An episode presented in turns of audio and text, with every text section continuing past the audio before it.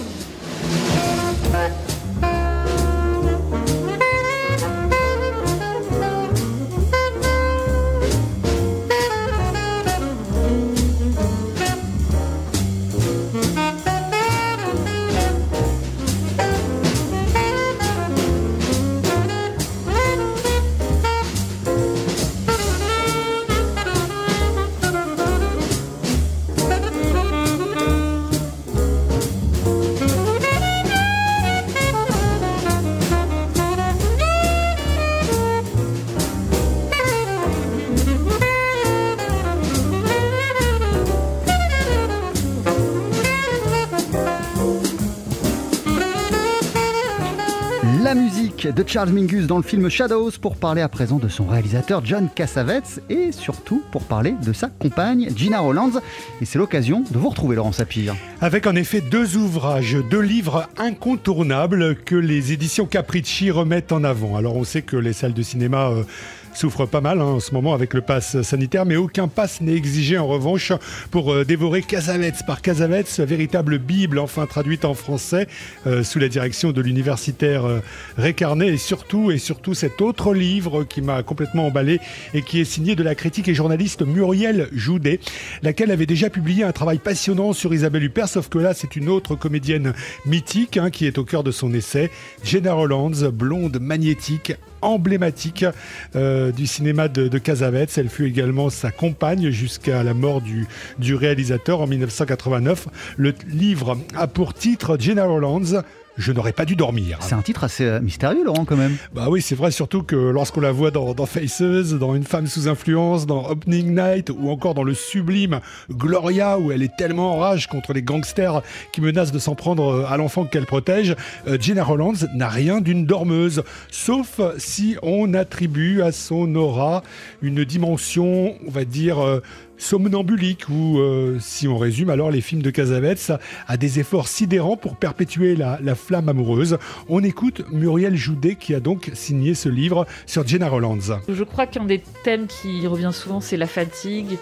Euh, le fait aussi que Casavets est vraiment tué à la tâche, que son cinéma est né d'insomnie, euh, euh, et, du coup, j'aimais bien cette. Et puis bon, moi aussi, j'ai écrit ce livre. Voilà, j'aurais dû dormir aussi.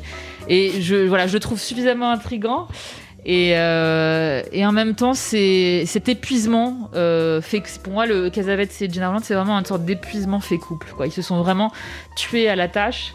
Et, et, je les imaginais se réveiller un matin, elle enfilant ses lunettes de soleil, et se dire avec un regard complice, ah, on aurait dû dormir. Mais en fait, c'est tout le contraire qu'il faut comprendre, c'est que c'était très bien de pas dormir.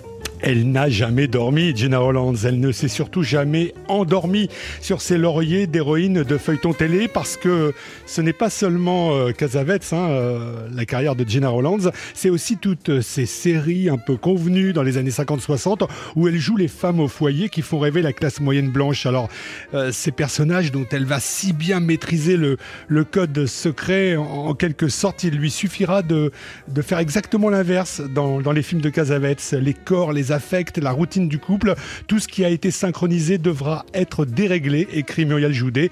Et ça résume bien d'ailleurs la réalité passionnelle du couple que Jenna Rollins a formé avec John Cassavetes. Ils ont l'air, euh, voilà, ils se sont aimés toute leur vie. Euh, on a l'impression qu'il n'y a jamais eu un accro.